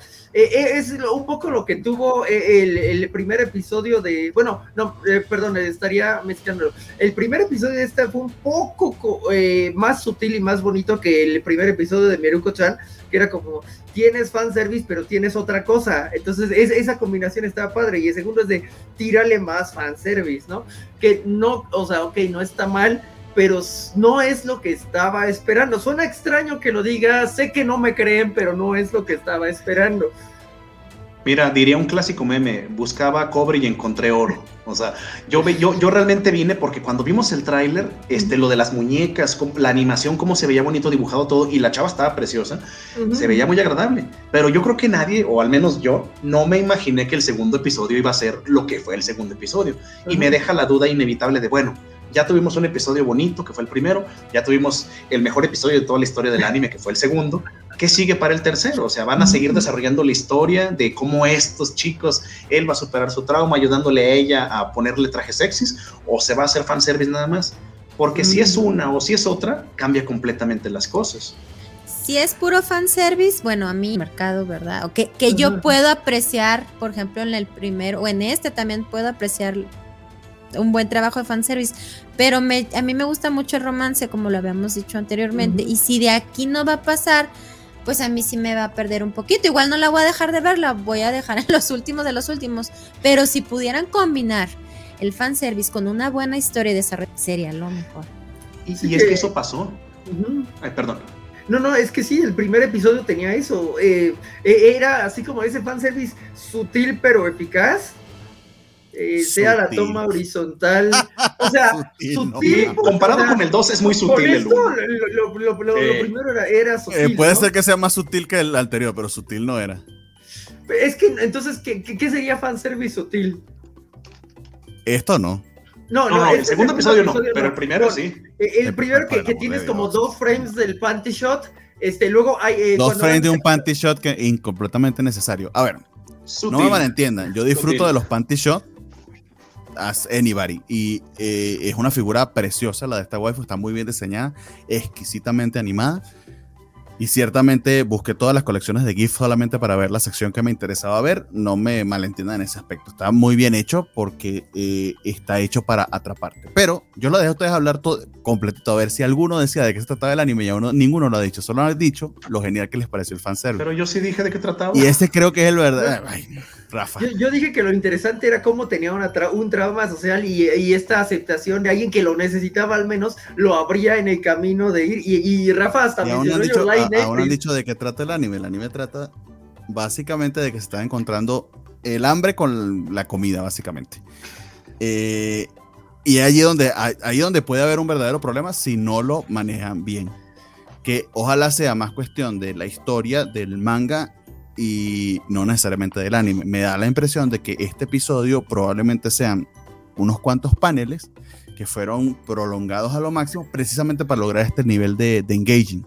Por alguna razón el anime está de segundo en la lista de los más populares porque ciertamente tiene a todo el mundo hablando del anime. Pero no creo que por las razones, eh, no voy a decir que correctas, porque es que si se van a ir por este camino, esa es la razón, es la razón correcta. Básicamente la diferencia entre esto y Echi es apenas, apenas, apenas un nivel, es mínimo. Eh, que es la diferencia entre fanservice y H, la diferencia entre algo pornográfico y algo erótico, muy, muy pequeña. Precisamente están caminando en esa, en esa línea y, sobre todo, quieren categorizarse porque está exquisitamente animado. Es decir, la misma intención, dinero y, trabajo que le pondrían a unas escenas de pelea brutales, se la están poniendo aquí a los movimientos del cuerpo de esta chica, hasta el punto que hay una precisión anatómica brutal. O sea, hay que admitir que eh, un animador, este, eh, literal, bueno, un grupo de animadores probablemente contrataron a alguien para que se moviera frente a ellos. Y claro. de, eso, o sea, presupuesto se utilizó en esto, ¿no? Que hay un meme que me, gusta mucho que dice, hay más este, cuadros en este... Eh, en, en, la mitad de este episodio que en las últimas dos temporadas de los siete pecados capitales, ¿no? Creo que no es un meme, es una realidad. Pero, pero lo que dice Bernardo es cierto. O sea, ciertamente la mayor parte de lo que se ha platicado ahorita, de las imágenes que hemos visto en el programa, de lo que se habla en redes, pues es por lo de, lo de, lo de la chica. O sea, eso no es, no es ningún secreto. Pero imagínate, por ejemplo, yo no puedo decir que me siento decepcionado porque el episodio me gustó por evidentes razones. Pero cuando vimos el tráiler hace un par, de, un par de semanas, todos dijimos, esta sí la vamos a ver porque se ve interesante, pero nadie dijo, esta la voy a ver porque está, va a estar de calenturientos. O sea, todos nos fuimos con otra finta. sí, sí, han, revertido expectativas. Exacto, eh, exacto. Y todo lo que, o sea, está muy bien animado, la historia sigue estando allí, es apenas el segundo episodio, patatín, patatán, pero sigue siendo fanservice que por un grado eh, no es hecho. O sea, por un gradito no es la más. Sí, o sea, y están caminando en esa delgada línea para poder decir ahora que son eh, high class, que, que, que, es un trabajo por encima, etcétera, etcétera. Eso está muy bien siempre y cuando mantengas el core de la historia. El core de la historia. El core de la historia se supone que es la historia de amor entre estos dos, que supongo, o sea, no tiene otro camino a donde ir, aunque no lo han planteado como tal ciertamente con todas las exageraciones propias de la adolescencia. De hecho, a mí me parece ridiculísimo como este chico, su, o sea, su trauma es tan tan ridículo a estas alturas de la vida y sobre todo para lo que se va a dedicar, que es eh, precisamente vestir a esta chica que no, hay gente ah, hiper no traumatizada. No, no, no, está bien, es que ahí hay un tema de que puede pasar en la vida real y no, lo, no me malentiendan, pero es muy, es relativamente que este, este, esto es medio feo decirlo porque uno no puede jugar los traumas de los demás en función de si lo pueden resolver o no. es medio fácil de resolver, o sea, es muy adolescente de él que la solución a que una niña en algún momento le, le dijo, ay, es que esto de las muñecas es de niña, lo traumó hasta el punto de que a pesar de que su abuelo tiene un negocio de muñecas y vive de eso, o sea, ojo, él decide que la mejor manera para que no se vuelvan a burlar de él es no relacionarse con absolutamente nadie. ¿Y sus papás dónde están? O sea, también su contexto está, su contexto Nadie familiar. Nadie ha dicho lo contrario. espero que lo expliquen. Espero bueno, los papás están muertísimos, ¿no? no lo Sí, sí. Sí, porque atrás. No, sí, sí. Eh, hay una escena en la que están desayunando y, de fondo se ven las fotos de los dos. Ajá. O sea, Exacto, que capaz que el abuelo es peor que los abuelos de la Cuatopo y es horripilante criando. O sea, no lo sé. no lo sabemos. pero, pero, pero lo importante que quería mencionar. Pero es relativamente fácil de, fácil de solucionar porque lo que tendría que conseguirse es alguien tan desparpajante como esta chica, que esta chica se parece a Summer de a uh, ¿cómo, se llama la de 500 días con ella? 500 días de verano. Ándale. Sí, y que la clásica, ¿no? No porque a una chica le gustan las mierdas raras que te gustan a ti, significa que es el amor de tu vida, no seas tan virgen, por el amor de Dios. Este, eh, pero esta chica está, está, pareciera protodiseñada lo que esperaría es que se le vean más elementos a su, a su personalidad, que no hay chance de vérselo porque ella está básicamente pasmada de que finalmente consiguió al que la va a ayudar a hacer bien este precisamente lo, eh, eh, su cosplay, que es lo que ella tanto adora y que... Sí, o sea, lo respeta porque tiene una función para ella también. Esperemos que, se desarrolla eso porque lo está utilizando. Lo acepta porque lo necesita, sí, exacto. pero bueno, ahí hay potencial y estoy totalmente de acuerdo eh, tanto con Natalia como con Bernardo de que necesita mantenerse la historia, ¿no? Ah, no, no estamos aquí nada más por el fanservice, para eso está el harem. Y, y, sí, o sea, si esperas que se desarrolle la historia de nuevo prometía eso y creo que lo puede cumplir, ¿no? O sea, creo que puede utilizar el episodio 2 para dispararse a la estratosfera y que todos lo vean y luego dedicarse a construir a los personajes con el fanservice sutil que tuvo en el primer capítulo y no el segundo. Y a eh, de, vez en cuando puede bajar al segundo, pero esperemos que no todo el tiempo esté ahí. No, y que, y que y tuviste literal flashes, valga eso desde el punto de vista metafórico y literal, tuviste flashes de que el fanservice como tal iba a estar presente. Ajá, eh, tal como, tal como estuvo presente en Mieruko-chan y luego se les medio olvidó. Y resultó que se les olvidó y uno pensaba que era que porque iba a comenzar la historia, pero esa pinche madre nunca arrancó. pero así estuvo en los primeros capítulos. Eh, pero no, no, no, les preocupa eso. Puede que aquí también sea un elemento que luego se les olvide y ojalá aquí se arranque la historia. Tengo mucha fe porque el manga tiene muchísimos fans. Pero de again, sabemos que en el manga pasó esta escena tal cual, entonces esta escena tal cual se le pudo haber ganado a todos sus fans. Ya veremos, lo, vamos a averiguar. porque el detalle es Esta historia me huele a como cuando la bonita de la clase te pedía que le pasaras la tarea. Y honestamente, eso es quizá algo que, eh, y aquí voy, desde para el punto de vista de la historia, a la waifu le sumaría puntos, la haría más interesante en la historia, pero como waifu, el hecho de que pareciera que se lo va a pasar por delante, porque parece que va a ser este la Virgen María de los ñoños, eh, y sí lo va a querer y amar por lo que él es, porque ella es igual de ñoña que él. Eh, ese conflicto como tal no va a estar, pero en la vida real, como dice Arturo, pues me pareciera la historia de cuando la bonita de la clase te pedía que le pasaras la tarea. Sí, sí. Pues sí. Oigan, pero por ejemplo, si, si el tercer episodio vuelve a ser fanservice ¿Cuenta como una decepción por la historia o cuenta como un plus porque hay fanservice? o al revés. Pues, no, no, no, no, Creo que depende de tus expectativas. No, no, claro, claro, claro. Pero por ejemplo, yo cuando vimos el, el, tráiler en el programa, en programas anteriores, yo realmente no me esperaba esa cantidad y esa calidad de fanservice. Entonces, para mí no fue una decepción, solo fue como un, ah, pues yo quería verlo por la historia, pero si me dan esto no me quejo. Entonces, si en el tercer episodio baja el fanservice. Y si Crunchyroll, a pesar de que le estamos pagando una suscripción premium, de que tiene una, para que le quite censura a los animes y todas las cosas, te va a seguir poniendo las rayas esas horribles en World en Harem, pues bueno, aunque sea tienes aquí a, a My Dress of Darling para compensar esa falta. No, sí, sí, pero, pero lo que voy es, por ejemplo, ya están haciendo el truco, o que posiblemente es el truco de, bueno, en el segundo episodio enganchamos a medio planeta con esta animación preciosa de la morra, cuando se está con su traje de baño y todo. No es como guiar al público algo que no va a ser. O sea, si es un truco de vamos a traerlos y luego ya va la historia. Mercado sería, No, claro, claro. O sea, ahí es válido, pero, pero yo creo que no lo necesitaría. Hola, Rafa, bienvenido al mundo moderno. No, yo sé, yo sé. bastante de acuerdo, O sea, creo que somos soñadores. Creo que, creo que estamos esperando, pero somos unos. No O sea, no se quieren sentir utilizados así. No, puede ser. No, yo me dejo utilizar, no hay bronca. Rafa, nosotros iluminamos Matrix. ¿Te acuerdas de la discusión que tuvimos en Matrix? De eso se trata la, la matriz ahora. Pero bueno, moviéndonos, porque ya una hora diecisiete, mucho tiempo de fanservice. Sí, ah, caray. Sí, cierto. Sí, sí, sí, avanza bastante. Pues es que están muy pesadas estas. Sí, o sea, estas tres son las que van a, a, reinar supremas durante la temporada. Cero drop. Yo, yo, creo que una que va a reinar un poquito más suprema es Demon Slayer. Ah, ah va, va, muy bien, va muy bien. Este, ¿Cuántos capítulos le quedan? Sé que hablamos de esto, pero hablamos de esto hace dos. Suficiente, suficiente, pero yo quería que Nat nos comentara porque no. Le quedan 11, ¿no? Creo que este es el cuarto, ¿no? Según yo son 11 en total de esta, de, esta, de esta parte del arco del. No, este es el sexto. este era el sexto. Se me ha pasado, pero rápido. ya veo. no, es que no, es sexto, es sexto. Eh, ¿Qué les puedo decir? Pues nos quedamos a, no se crean, pues ya llegaron al Distrito Rojo. Este, tenemos a, hijo, se me olvidó el nombre de todo el mundo, al, al, Hashira, guapísimo también, Usui. más, Usui, más fanservice.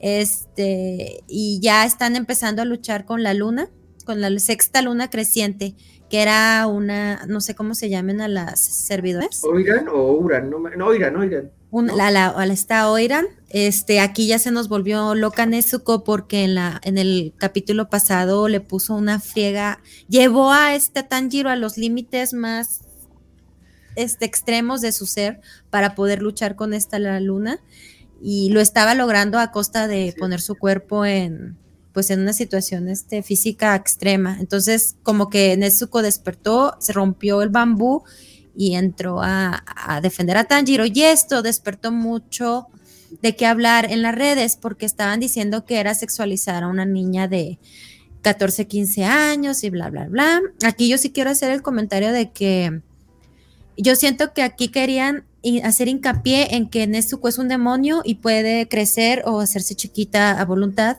¿Y cómo vas a, interpretar a una mujer desarrollada? Pues una mujer voluptuosa, con gusto grande, ¿no? Una, una amazonas, o sea, yo no la vi de esa manera, yo la vi como era una mujer grande protegiendo pues a su ser querido. Dios te bendiga. Incluso la musculatura también aumenta, Ajá. Sí, Dios te bendiga por esa coherencia que le falta a tantas personas en este mundo. Dios te bendiga. O sea, entonces, yo, yo estoy esperando ese desarrollo todavía, pero pues bueno, aquí luego les platico. Entonces, este, la, toda, toda la verdad, toda la, serie del Distrito Rojo de, de Kimetsu Yaiba ha tenido una calidad de, de 10 en la animación y muchos dicen que nos estamos basando mucho en, juzgarla por su animación. Yo no creo, yo creo que este arco es todavía mejor a los arcos pasados. Que no nos han platicado mucho, lo sé, pero pero siento que se siguen viendo desarrollo de los personajes interesante. Y ahorita estamos viendo el desarrollo de, de, Usui, ¿cómo? Tengen Usui. Tengen Usui, que, que también otra cosa, le criticaban porque tenía tres esposas. Y yo, ¿cómo no va a tener tres esposas? O sea, se me hacen pocas, pocas esposas para lo que él merece. Y decir, ¿dónde está la fila para irnos casando todos con Tengen? Ok, digamos, digamos que la justificación es un tema más que todo cultural y de época, pero. y, hay que entenderlo así, o sea, creo que ahí les falta cañón, o sea, es como.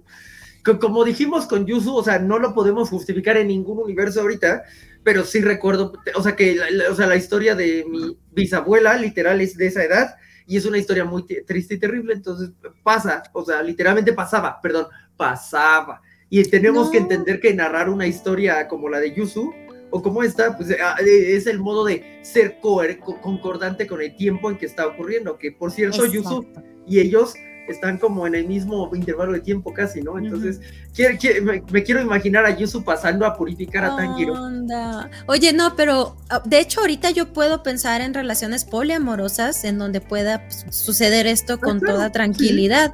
Entonces, yo creo que sería de lo que menos nos tiene que preocupar. Y, y pues ya, es que sí es cierto que ya haciendo retrospectiva no ha pasado gran cosa, pero no Pero tiene fíjate- pierde ni un solo capítulo. Pero fíjate que a pesar de todo, este, ha, ha estado muy interesante toda la relación de todo el efecto que fue este Rengoku sobre los chicos, este, principalmente obviamente sobre Tanjiro. Hay una escena en la que está peleando con la sexta luna, no me acuerdo el nombre de la luna, creo que era Daki, o bueno, Daki, que está peleando y hace exactamente el mismo ataque que hace Rengoku en la pelea de la, de la película de la, del tren infinito. O sea, hace exacta, ve- hay una, hay una imagen en Twitter incluso que hacen la comparación de los frames y está exacto, o sea, ve, ve uno la influencia todavía de esos episodios, de cómo él como protagonista cambió, creció, se hizo más maduro, más consciente. Son cositas que son, no sé, detalles chiquitos pudiera ser, pero que son muy, este, se agradece mucho. Obviamente la animación está de un nivel impresionante, lo comentábamos la semana, la semana pasada, que estábamos hablando de las peleas, de cómo este, to- todo este tema, de, cómo están invirtiendo ese dinero de forma tan maravillosa para darnos unas, unos episodios tan memorables. No sé, a, a mí me ha gustado mucho. Lástima de las polémicas tan chafas en las que se ha metido, como el caso de Nezuko, como el caso de Usui, que dices, bueno, o sea, se enfocan en algo que, como dice Jorge, es, es, es propio, en, en el caso de lo de Usui, propio de la época. Y en el caso de lo de Nezuko, tal como dice Natalia, pues es la forma en la que el artista quiso representar esta madurez del cuerpo de, bueno, es una niña, pero se transforma en demonio y no solo se hizo voluptuosa, se hizo musculosa también. Y la verdad, la escena de su pelea está impresionante, porque Brutal, Nezuko, es- Nezuko rompe madres, es, es- es la forma de, coloquial de decirla, porque qué pelea tan buena se avienta. La forma en la que Tanjiro y ella vuelven a conectar como hermanos también a través de, de los flashbacks de la mamá, de los flashbacks de los hermanos. O sea, como que están mezclando muchas cosas que suceden al mismo tiempo. Porque incluso hasta sigue siendo gracioso cuando van corriendo este Zenitsu y... Ay, se me fue el nombre. Inosuke. Y Y no Inosuke que van corriendo y Zenitsu dormido y todo eso. O sea, tiene su parte graciosa, tiene su parte... Dormido y aún disfrazado de chica. y disfrazado de chica con sus colitas, pero al mismo tiempo que ellos van corriendo por el techo, están masacrando como a 20 personas, mientras Nezuko se quiere comer a todo mundo y Tengen anda cortando cabezas de forma sublime, o sea, todo está pasando al mismo tiempo y lo saben controlar bien. Es lo que comentábamos hace rato. Quizás la autora o la, la- la persona que, es, que hace los dibujos no es su mayor cualidad, pero caray, qué bien te envuelve en la historia, qué bien te, te mantiene al, al borde en tanto una cosa como la otra y sabe mezclarlo todo bien. Se me ha pasado rapidísimo este arco. Sí, sí. Ahorita que me entero Eh, que ya llevamos siete no. episodios. Y no se usualmente, el arco, y usualmente el arco en el manga también pasa muy rápido. De hecho, la adaptación es bastante, bastante, bastante fiel hasta, hasta las peleas y los marcos y todo. O sea, ¿En ese serio? aspecto- Ah, qué bueno. A quienes no han tenido oportunidad de leer el, eh, el manga, eh, de hecho este arco es relativamente corto en comparación con algunos que vienen en, en el futuro. No creo que sea mi favorito de toda la serie, creo que inclusive los de la primera temporada me gustaron un poquito más. Este arco a mí sí me hizo un poquito me, más entiendo exactamente de qué va, eh, porque es precisamente para ver esa evolución que ustedes están viendo de, de Tanjiro aprendiendo lo que aprendió de, de Rengoku y también eh, ver esta, esto- esta oportunidad que tuvimos con, con Netsuko. Eh, muy, muy bien hasta ahora Demon Slayer. Demon Slayer, siempre lo he dicho, no es particularmente innovadora, no es particularmente eh, creativa en el sentido de que no creo que tenga elementos que sean únicos de Demon Slayer y que no hayamos visto en cualquier otro shonen, pero lo que hace, lo hace muy bien. Sí, sí, lo- lo- Y eso, y solamente por eso destaca. Y eso es algo comendable en el mundo de cosas que vemos respecto al anime, hasta el punto de que, bueno, se ha vuelto tan mainstream. No sé si tanto como Attack on Titan, pero, pero probablemente quizá eh, a, un nivel similar de My Hero Academia, que eh, de hecho es comendable. Yo creo que hasta poquito más, ¿no? Ay, perdón. Sí, no, no, yo creo que justo eso iba a decir, un poco más que My Hero Academia, tal vez un poco menos que Attack on Titan, pero porque Attack on Titan tuvo mucho eh, tiempo, ¿no? este vacío en donde se crearon un montón de fans y la gente pudo especular y teorizar y todo esto. Y aquí pues no hay mucho que teorizar, ya, o sea, literalmente no hubo tiempo de teorizar, porque todo avanzó rapidísimo, este, y en tres años ya terminó la obra y ya vamos muy avanzados. Eso no le pasó a Attack Titan, pero creo que va bastante bien. Y por ejemplo, alguien mencionaba Tanjiro Superman, pues sí, o sea, es cuando Maldito Warner no puede hacer un Superman bien, bueno, sí puede, de Superman a Lois no está tan mal, pero cuando no te puede dar una película de Superman, pues es bonito ver flashazos de Superman, de lo que debería de ser Superman en Tanjiro, ¿no? Entonces, ah, eh, es agradable. A mí lo que me ha gustado aquí también es un poco eh, hacia dónde va lo de los antagonistas, me lo contaron del manga y entonces ya sé que va a lastimar. Quiero, este, los antagonistas, ¿estamos hablando de todos en general o estos, estos no, no, no, de este arco, que, que, que ah, este, no, no, amaban tanto como los Lo que pasa es que, eh, eh, bueno, es que no quiero decir nada, pero eh, el manga, es, muy, el manga es muy repetitivo, o sea, no, no vas a ver nada que no hayas visto en, en, en arcos anteriores. O sea, por ejemplo, eh, eh, el de tambor me hizo llorar mucho, porque es que, aquí tal vez este, podríamos invocar un poco a Alejandro García, porque él no escribía, él quería hacer música o sí escribía, no me acuerdo, según yo escribía. y y, a mí me pegó así de, güey, así, no, nunca nadie me dijo que escribía bien y eh, me dolió. Las arañas no me dolieron, aunque estuvo bonita la que se dejó matar porque ya había sufrido mucho. El de tren jamás me va a doler, voy a disfrutar cuando le den la paliza de su vida porque mató a Rengoku. O sea, es como cuando Magneto mata a, a Sebastián Sode. Tienes razón, pero mataste a mi mamá, pues es como, no importa tu historia, mataste a Rengoku, te vas, ¿no?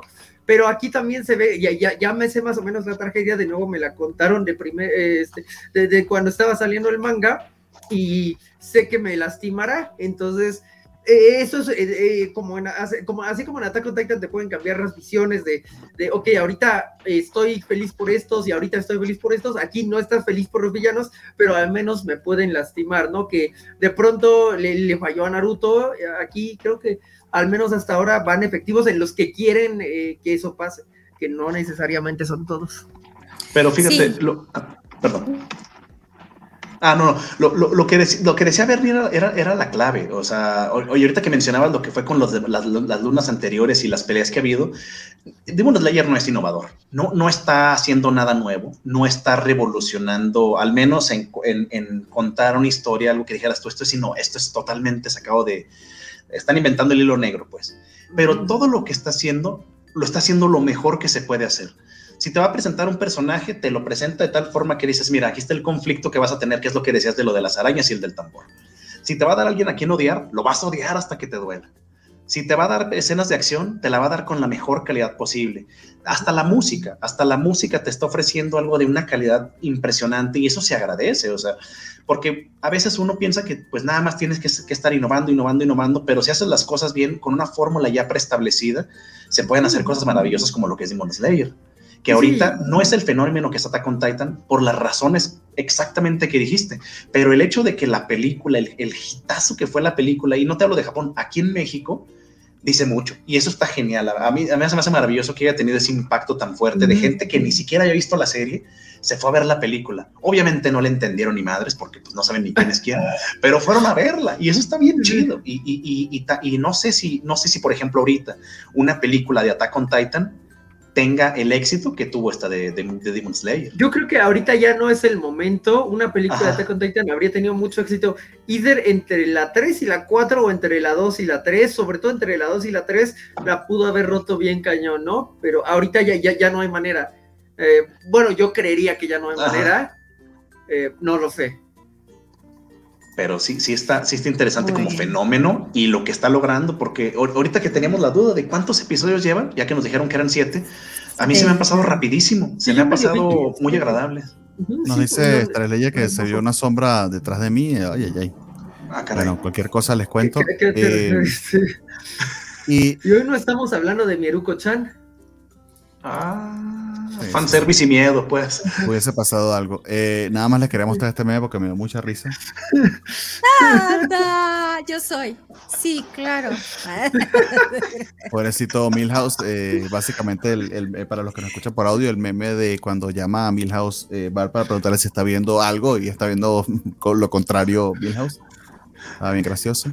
Y recuerdo también que vi uno de eh, este, el Pluto cuando está así tirado y llorando. Ese.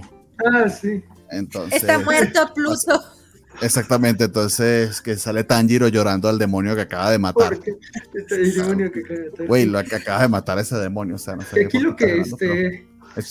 Lo, único que me dolió un poco de, de- de- del capítulo de Demon Slayer es que toda la, este, la, pelea que se rifó Nezuko ya, ya se re- recuperó. O sea, yo sí quería que, la, que, que le dejara el handicap de algún modo y, y no, ya, ya valió. Entonces, y, y ya sé que desconectó Nezuko. Entonces es como de, si Nezuko ya les había tirado para al menos se hubiera quedado con handicap para que ya no les doliera tanto a los otros que no son tan buenos, ¿no? Eh, nos preguntaron y como fan de Daredevil tengo que, que hay un momento en que este pilar de sonido avienta una cosa para con el sentido de radar ver todo. Sí, está, está bonita la escena como fan de Daredevil, efectivamente. De hecho, como Bueno, el pilar del sonido, ¿no? Algo tenía que hacer con el sonido. Sí, y está bonito cómo, cómo lo utilizan, ¿no? Y cómo lo animan también, mu- muy Daredevil. Pero qué, Pues qué buen personaje no, también lo pues- suye. Sí, bueno, ah, por el momento nada más Sí, está hasta ahorita, muy, hasta ahorita. muy buenote. O sea, como su personalidad todavía no la descubrimos bien, ¿no? Yo siento. El O sea, dios de los muy- festivales.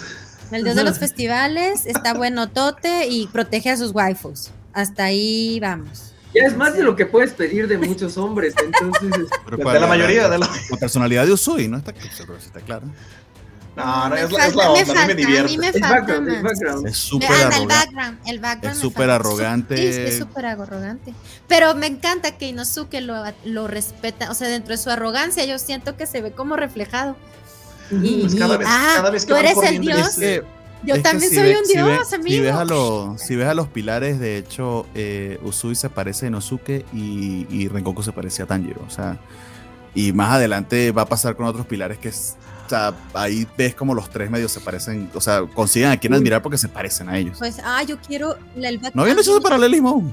No, no, pero déjate- ignorar Rengoku la es. Tanjiro cuando sea pilar, Usui es No. Inosuke cuando sea pilar. O sea, es No, no se me No, figura. Sí. O al menos Mira, lo que mientras- quieren ser, pues. Eso está muy cool porque eh, eh, en teoría ya mi jabalincito se ganó, o sea, su figura de 3 mil pesos, espero que Dios me dé, eh, al lado de Daredevil y Top, cuando salga una figura de Top, ¿no? Porque ya peleó ciego, bueno, no mirando al pilar del, perdón, a la luna creciente de Itren, al, al menguante de Itren. Dije, es como Derde. Entonces, si se convierte en pilar de sonido, es más como Derde y, y, o sea, no necesitamos más motivos para amar más a Inosuke, pero ya los tengo, gracias. Y luego, ay, Toff también es de nuestras favoritas acá en la casa. Es, Definitivamente. es que Top es hermosa. Sí.